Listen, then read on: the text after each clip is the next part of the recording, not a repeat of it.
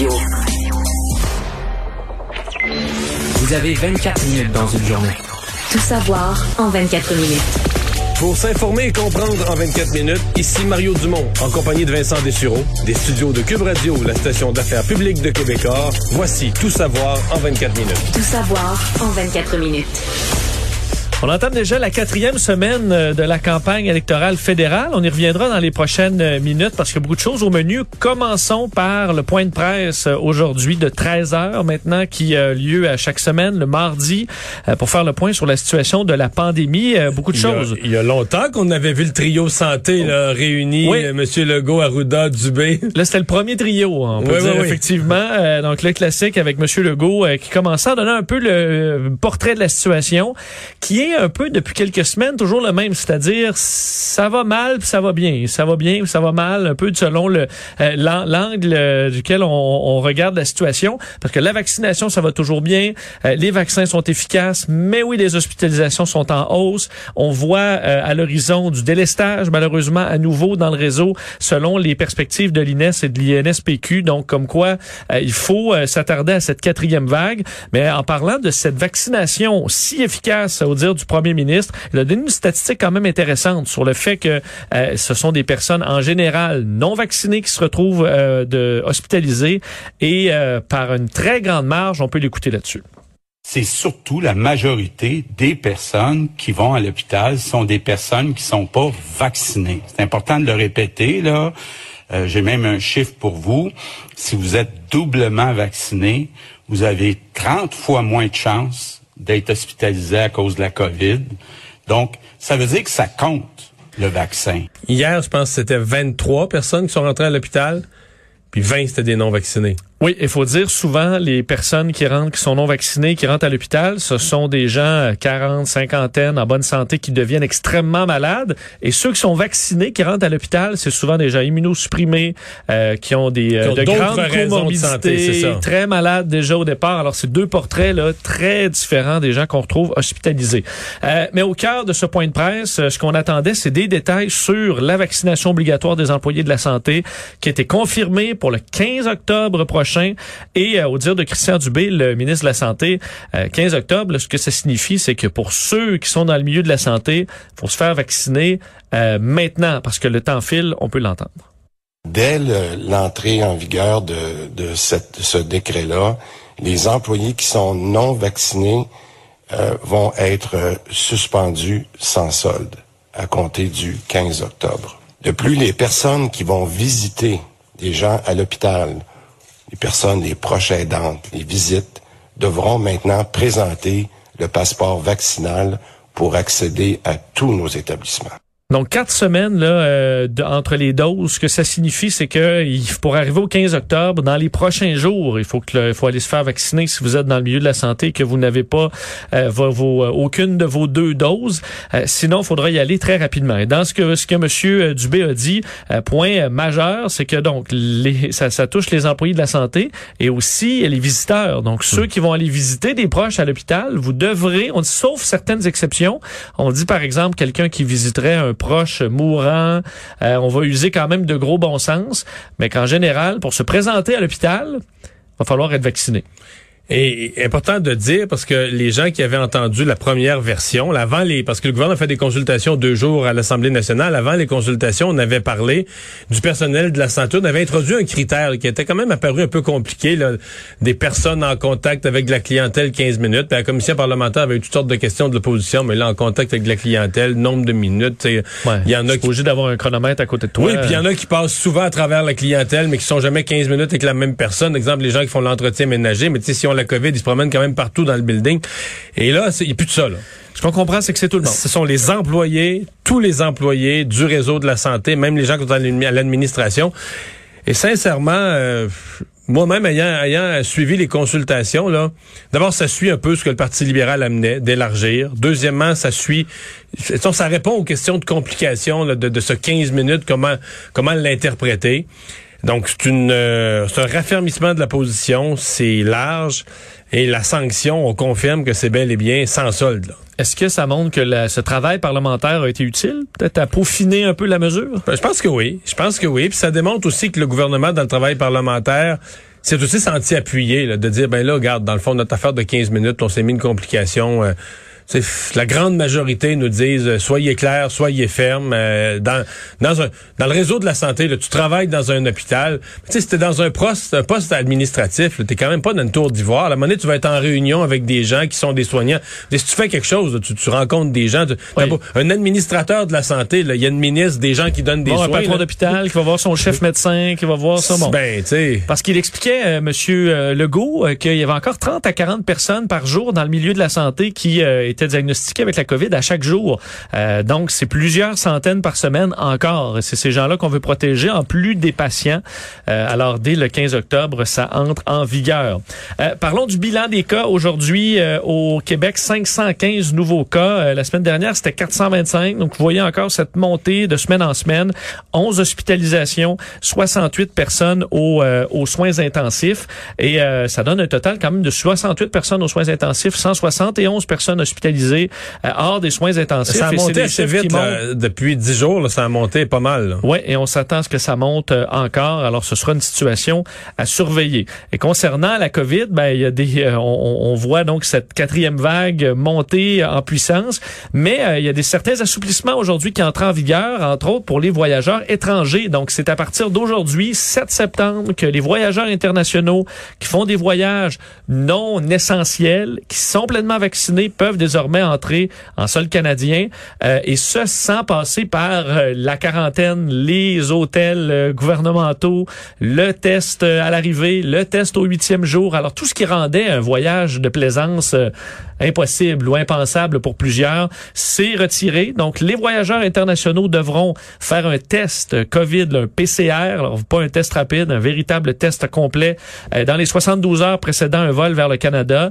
Il y a une application euh, arrive Cannes, qui devrait être rempli avec les, euh, les, preuves vaccinations. de vaccination. Et à votre arrivée au pays, ben là, vous allez montrer tout ça et pouvoir entrer au Canada sans cette série de contraintes. Ça réjouit euh, Tourisme Montréal, entre autres, euh, la Chambre de commerce également du, du Montréal métropolitain, qui voyait l'arrivée de ces voyageurs étrangers d'un très bon œil, disant que les choses vont quand même mieux au centre-ville de Montréal, par exemple, un coin qui sera visité par ces touristes-là, mais que cet argent neuf sera quand même la bienvenue. Ouais. Je, pense qu'on est rendu là. J'ai vu Santé Canada parler d'un risque calculé. Mais il y a quand même un, certain risque. Par exemple, je donne comme exemple qui m'a inquiété. Euh, en analysant cette décision-là, je suis retourné voir le nombre de cas de COVID, en fait, de vols d'avions internationaux arrivant au Canada avec des cas de COVID pour le dernier mois disponible complet, donc le mois d'août. Et le mois d'août, c'est un mois record. C'est le plus gros qu'on a jamais eu. Il y a 737 vols. Donc 737 avions, 737 vols qui sont arrivés au Canada avec des cas de COVID à bord. C'est beaucoup, c'est énorme. Là. Oui. Et donc, euh, bon, est-ce que ça fait euh, un influx si grand que ça? Bon, on pourrait dire, la plupart des experts disent les vraies éclosions arrivent chez nous, ça, ça arrive un par un, mais c'est des cas qui s'ajoutent. Et l'autre inquiétude que j'ai, ce sont les variants. on nous dit qu'il y a le variant mu, bon, ce qui est pire que Delta, pas pire que Delta, les scientifiques... Euh, s'ostine et, examine. Mais je me dis, ça, ça, peut pas être bon de laisser rentrer tous les variants qu'on n'a pas encore. On dit le variant qu'on n'a pas détecté. Non, le variant mu est présent présentement dans quelques pays. Euh, euh, ben, y a-tu moyen, c'est-tu exagéré ou c'est-tu de penser qu'on va le garder en dehors de chez nous, celui-là? Là? Parce qu'à date, tous les variants, on les a laissés entrer. Mais peut-être que c'est impossible aussi. Peut-être que c'est inévitable que tous les variants finissent par se faire un chemin, mais tôt ou tard vont rentrer chez nous. Mais mm. mais dans les, les 737, il y en a quand même plusieurs qui tout de suite après sont allés dans les euh, dans l'hôtel euh, euh oui, oui, se sont isolés. Ça veut pas dire que ça a fait beaucoup d'autres dans l'avion peut-être aussi par contre, parce que c'est des gens qui s'ils sont pas doublement vaccinés ont été suivis par après. C'est à savoir la qualité de ce suivi-là. Euh, c'est ça aussi. C'est ça. Gros dossier aujourd'hui que euh, ce qu'a déclenché la commission scolaire English Montreal euh, qui a demandé à ce que la Cour suprême se penche sur la légalité du projet de loi 96, celui qui va réformer la loi 101 sur la protection du français au Québec et qui touche effectivement les commissions scolaires anglophones parce qu'on veut geler entre autres la proportion des étudiants euh, dans le réseau collégial anglophone. Il y a le dossier des municipalités aussi qui ne comptent pas 50% de citoyens anglophones et qui perdraient leur statut bilingue. Ça et en plus bon plusieurs autres mesures. Euh, donc eux souhaitent que la Cour suprême se penche sur ce dossier-là. On dit dans un document euh, que euh, la, bon, on dit voici la question que nous devons poser encore et encore. Pourquoi la protection de la langue française nécessite-t-elle de suspendre de façon générale les droits de la personne? Et dans le document, on revient sur carrément la question est-ce que le Québec est une nation? Disant, se basant sur le travail d'un professeur de McGill à la retraite, on dit que le Québec n'est pas une nation, ne l'a jamais été. Ce n'est pas parce qu'on se prête une identité qu'elle devient la nôtre. Euh, et l'intelligentsia québécoise utilise délibérément le mot nation de manière à évoquer une réalité qui n'existe que dans son propre mirage, euh, disant que le seul mot précis pour la réalité du Québec est province. Euh, bon, des mots. la provocation totale. Alors que le Parlement fédéral a reconnu que le Québec était une nation, que ça a fait son chemin. Mais euh, j'ai beaucoup de questions là-dessus. Bon, la, première pour l'expliquer aux gens, parce que c'est vrai que ça, ça paraît bizarre. Ben voyons, c'est un projet de loi, il est pas. Normalement, quand une loi est adoptée, tu peux contester la loi. Mais là, c'est comme un avis. C'est comme si la, la, la commission, euh, l'English Montreal School Board, demande à la Cour suprême, dites-le donc à l'Assemblée nationale, donnez-nous un avis pour dire que vous, vous pouvez pas voter ça. Là. Ça vaut rien. Vous n'avez pas le droit de voter vous ça. Vous débattez pour rien. C'est ça. Vous débattez pour rien. Vous avez pas. C'est comme si un avis de la Cour suprême à propos d'un d'un d'un projet de loi, donc qui n'est que projet, mais pour donner un avis juridique disant perdez pas votre temps à débattre ça. C'est pas. C'est légalement, vous n'avez pas le droit de faire ça. Ceci dit, quand on dit c'est un centre de service scolaire, school board, c'est un centre de service scolaire, c'est pas le parti égalité. Il y, y, a un bout qui marche plus là. C'est un centre de services scolaires qui reçoit des budgets. Je veux dire, je sais pas, moi, Vincent, mettons que le centre des services scolaires dans mon coin, la rivière du Kamouraska, rivière du Loup, se met à dire, bon, ben, nous autres, là, on est, euh, on va prendre position euh, pour les conservateurs à Ottawa, puis ou pour le Parti vert, puis contre un, puis pour l'autre, puis prend position à toutes on réclame si, la réforme, euh, la réforme, on est le centre des services scolaires, mais on réclame une réforme de la santé. Puis là, on investit euh, 150 000 pièces en publicité sur les ondes de la radio là, pour demander une réforme de la santé. On va dire, hey, hey, hey, hey, ta job là, c'est l'école.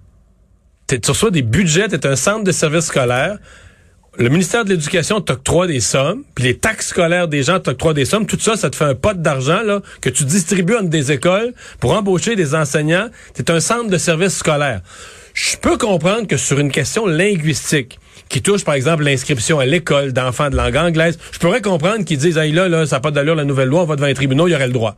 Parce que c'est dans leur secteur, puis ça touche les droits linguistiques de leur communauté, la communauté anglophone. Les tribunaux sont là pour ça, pour faire valoir tes droits. Est-ce qu'un centre de service scolaire peut faire de la politique? Tu sais, on a eu à une époque le Parti Égalité au Québec. Ça, c'était bien correct. C'était un parti politique.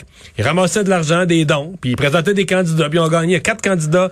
À l'élection de 1989, on fait élire quatre candidats anglophones qui défendaient la communauté anglophone contre le vilain Robert Bourassa, puis le Parti libéral qu'ils avaient laissé tomber, qui avait trop protégé le français. C'était bien correct. C'était un parti politique.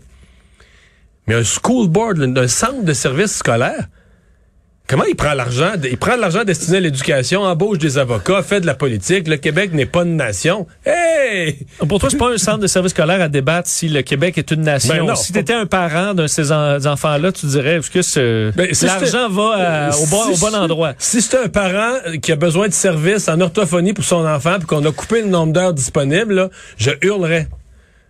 Où va, où va, notre argent, Qu'est-ce que vous faites avec notre argent? Comment vous gaspillez de l'argent? De quel droit vous faites de la politique comme ça? Par contre, ben, chapeau de Nicodère. Oui, parce que ça, il y a eu des réactions, euh, des réactions politiques parce qu'effectivement, euh, le, le, de Denis Coderre avait un de ses candidats qui est derrière tout ça, Joe Ortona, euh, qui est le président de la commission scolaire ou du centre de services scolaires euh, et qui, ben, qui était un candidat comme conseiller dans le district de Loyola dans Côte-des-Neiges, Notre-Dame-de-Grâce. Il a été écarté là, il se très rapidement. Denis Coderre a dit que bon, c'était inacceptable. la protection de la langue française fait partie de nos valeurs fondamentales. Je reconnais le Québec comme nation, tout comme notre formation politique. Alors, ça a été euh, clair et net. Il sera donc remplacé comme candidat dans l'équipe Coder. Et euh, le Bloc a réagi. On comprend bien François Blanchet très rapidement. Ben lui, c'est un cadeau. Euh, ben oui. Le Bloc a pas réagi. Le Bloc a regardé ça un matin des journaux. Dit, a dit, une controverse. mais c'est pas croyable. C'est donc ben bon. Et ça lui a permis de demander maintenant et immédiatement à Erin O'Toole et Justin Trudeau de s'engager à l'endroit du Québec, de ne pas accéder à cette demande. Hey, J'imagine, tu sais, le bloc, là, tu as une journée, tu dis, ouais, quel message on va passer aujourd'hui, il faudrait pas qu'on soit sur la défensive sur telle affaire, pis tout ça. Puis là, tout à coup, ça t'arrive, là. Tu comprends? une balle sur le centre du marbre. pas trop raide, juste la bonne Pour la vitesse. claquer au loin. Juste la bonne vitesse. Ah non, c'était. Mais moi, Denis Coderre, je vais te dire. euh, euh, je, je, je, je, je souligne son, sa, sa fermeté, son courage. Il y a un leadership là-dedans. Je m'interroge encore. là. Euh, Est-ce que tu peux te faire élire maire de Montréal si tu prends des positions aussi fermes pour le français? Moi, j'ai des doutes. Je, je, je pense que la communauté anglophone là, à Montréal est très, très forte, mais surtout que le vote, le vote allophone est très sympathique. là. Une bonne partie des allophones qui parlent anglais dans le quotidien, très sympathique à ce genre de cause-là. Alors, est-ce que le- le- le- les francophones, ça va être assez pour... Ou est-ce que M. Coder va réussir à se garder l'appui des anglophones malgré ça? Mais ça se peut qu'il y ait une fronde, là. Ça se peut qu'il y ait une fronde dans euh, Lead the Gazette. Faudra suivre ce qui se dit dans The D'accord. Gazette pour les prochains jours. Ah, M. Coder pourrait être désagréablement surpris. Tout savoir en 24 minutes. Parlons de la campagne fédérale. Maintenant, je disais déjà la quatrième semaine de cette campagne et euh, souvent, euh, depuis le début de la campagne, des sujets qui euh, sont arrivés un peu de nulle part et qui ont pris de la place. Et aujourd'hui, c'est ce euh, gros dossier de Radio-Canada concernant euh, la destruction de livres, des milliers de livres, une épuration euh, littéraire, pour utiliser leur terme, qui a lieu dans les bibliothèques du Conseil scolaire catholique Providence, qui, vous, Providence, qui regroupe 30 écoles francophones euh, dans le sud-ouest de l'Ontario. Euh, c'est, ça s'est tenu en 2019, entre autres, un événement particulier relié aux 5000 livres jeunesse parlant des Autochtones qui ont été détruits dans un but, dit-on, de réconciliation avec les Premières Nations. Euh, on a fait une cérémonie de purification par la flamme, c'est le terme utilisé, pour brûler une trentaine de ces livres-là dans un but euh, qualifié d'éducatif, où donc on a fait brûler des livres, la cendre, euh, on s'est servi de la cendre comme engrais pour planter un arbre et ainsi, dit-on, tourner du négatif en positif.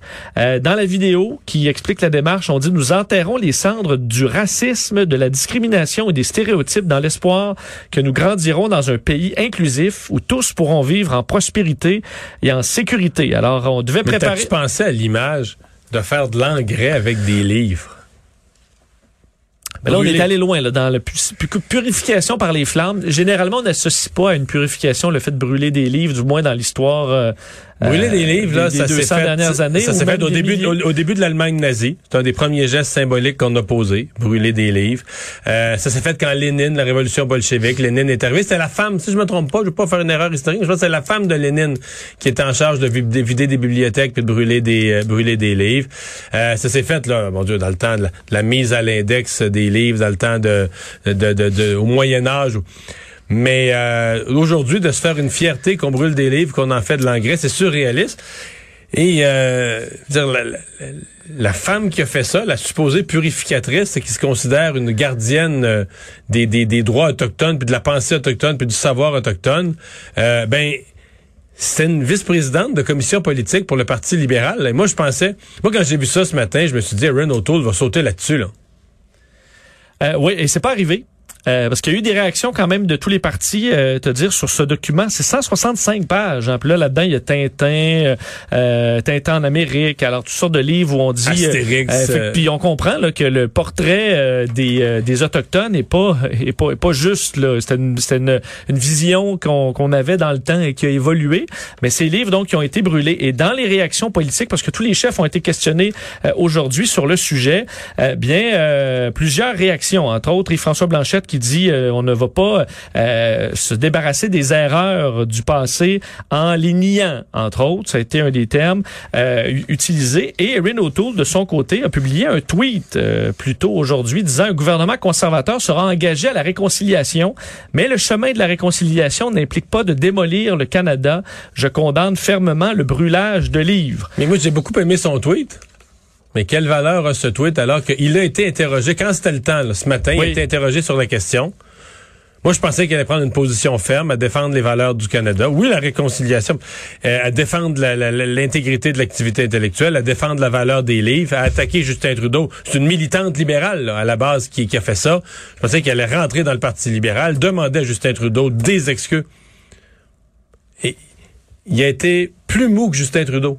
Erin O'Toole là, a dit non, non, moi je veux la réconciliation avec les Autochtones.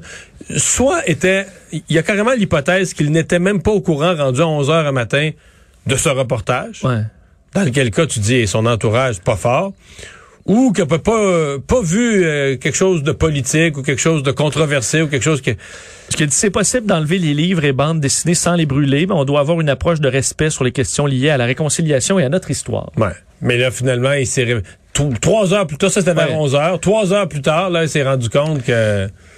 Il avait, raté, il avait, raté le bateau. Là. Puis il qu'est-ce que vaut, qu'est-ce que vaut un message sur Twitter sur un sujet trois heures plus tard quand t'as raté l'occasion d'interpeller Justin?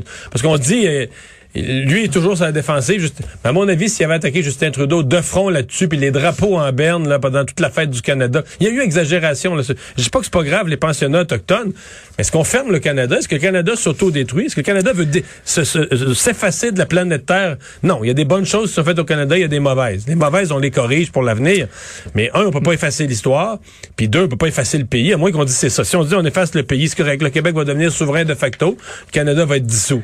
Ah, c'est sûr que ça ressemble la position de Justin Trudeau qui disait euh, on n'est jamais d'accord à ce qu'on brûle des livres, mais euh, ce n'est pas à moi, ce n'est pas un non-autochtone de dire aux autochtones comment ils devraient se sentir. Mais ça, ça, mais ça, c'est, c'est woke, le 100 000 à l'heure, parce que c'est à un poil de la madame qui dit à, mettons, à l'auteur, à Madame Brien, l'auteur Sylvie Brien, tu pouvais, même si ton livre, il est favorable aux pensionnats autochtones, il est sympathique à cause autochtone, t'avais pas le droit de l'écrire parce que t'es pas autochtone, toi. C'est ça la position. Il y a des livres qui ont été brûlés ou qui ont été enlevés qui étaient des livres très respectueux du fait autochtone, mais t'as pas le droit d'écrire. Euh, euh T'es pas autochtone, t'as pas le droit d'écrire sur les autochtones. Le, conseil scolaire euh, Providence s'est euh, dit regretter euh, la situation au sujet des livres brûlés. Dit, nous regrettons que le déroulement de la cérémonie ait été offensant pour certains membres de la communauté. Alors, il y a un certain, euh, certain regret face à la façon dont on a, on a procédé pour détruire ces livres. Euh, autre dossier quand même intéressant dans le, la campagne électorale, euh, les, la sécurité. Hein, parce que Justin Trudeau s'est fait lancer une poignée de roches le, à London en fin de journée, en Ontario. Et ça fait beaucoup réagir, incluant Justin Trudeau, qui dit qu'il ne laissera pas gagner euh, les manifestants plus violents dans ce dossier-là? Je vous le fais entendre. Ils ont le droit de choisir de ne pas se faire vacciner. C'est une erreur, mais ils ont le droit. Mais ils n'ont pas le droit de venir agresser ou mettre en danger ceux qui ont fait le bon choix. Et moi, je serai toujours sans équivoque d'être du bord de ceux qui sont là les uns pour les autres, pas pour ceux qui sont en train de s'endanger les uns les autres. Bon, c'est un mot, en, un mot anglais, endanger. En, en, anglais, ça existe, endanger. En français, ça n'existe pas. Euh, mais euh, on comprend que c'est la récupération politique complète de ça. Puis moi, ce que je comprends pas, mettons le type qui a lancé des roches, là, il a fait ça d'en face des gens de la GRC qui sont censés protéger le premier ministre. Mais comment ça, il n'est pas couché en prison? On, dirait, qu'on laisse... pas nécessairement c'est dans la foule. Là. Une fois que tu mets le premier ministre dans une foule, c'est peut-être plus ça qui est la mauvaise idée. C'est des foules enragées. Foules, euh, c'est des petites foules qu'on laisse s'approcher beaucoup trop proches. Mais est-ce que c'est ce qu'on, il y a quand même une question, est-ce que c'est ce qu'on recherche un peu, une, une certaine confrontation, que l'autobus libéral reçoive une roche dans vite pour pouvoir, euh, Bâtir pas une histoire. de théorie du complot, mais je, on dirait que cette confrontation-là, euh, on la cherche un peu. Euh, d'ailleurs, certains, euh, enfin, tous les chefs, euh, les autres chefs ont réagi à cette situation-là de, la sécurité entourant Justin Trudeau. On peut les entendre. Les gens qui sont responsables de la sécurité de M. Trudeau doivent trouver ça un peu préoccupant. Je suppose que si je me comportais exactement de la même manière, j'aurais une coupe de gros yeux de la part des sympathiques monsieur et madame qui portent des vestes noires. Peut-être on doit à ce moment être plus, plus, prudent et prendre des mesures plus sérieuse pour euh, protéger l'équipe autour de nous. C'est totalement inacceptable de voir de l'harcèlement des, des, candidats, des chefs de médias. Euh, nous habitons dans une démocratie et on doit avoir un débat sur les idées. Alors, un débat sur les idées, mais on surveillera dans les prochains jours. Plusieurs disaient s'inquiéter de la sécurité de Justin Trudeau. Et on termine en Afghanistan où les talibans euh, sont en train de former leur nouveau gouvernement. Alors on sent très bien le changement euh, en Afghanistan, triste changement. Les talibans qui ont nommé euh, parmi leurs principaux ministres de leur nouveau, gouvernement des anciens proches de leur fondateur, le Mollah Omar entre autres, le chef suprême des talibans qui a demandé dans une rare intervention publique à leur retour de la charia, fait qu'on allait faire respecter la charia. Le ministre de l'Intérieur, qui est un personnage, j'oublie son nom, mais activement recherché par le, FBI comme ni plus ni moins qu'un terroriste. Absolument. Donc, euh, on comprend qu'on parle déjà de charia. On voit que c'est les, euh, les, les, chefs talibans qui reprennent mais, le mais contrôle. on voit, on voit tous les jours par des reportages que toutes leurs promesses, c'est de la foutaise. Là. Par exemple, que les femmes vont pouvoir aller à l'école. Ils maintiennent ça que les femmes vont pouvoir aller à l'école. Mais t'as-tu vu comment? C'est le, euh, le niqab plus un autre voile par-dessus. c'est l'enseignement. Des restrictions, des restrictions. Tu dis, OK, il va être théoriquement possible pour une femme d'aller à l'école, mais il n'y en a pas beaucoup qui vont y aller. Là. Non, d'ailleurs, aucune femme. On n'est pas très surpris euh, dans les, les portefeuilles ministériels et euh, également les quelques petites manifestations anti-talibans ont été réprimées dans la violence, entre autres faisant deux morts dans la ville de Herat. Résumé l'actualité en 24 minutes, mission accomplie.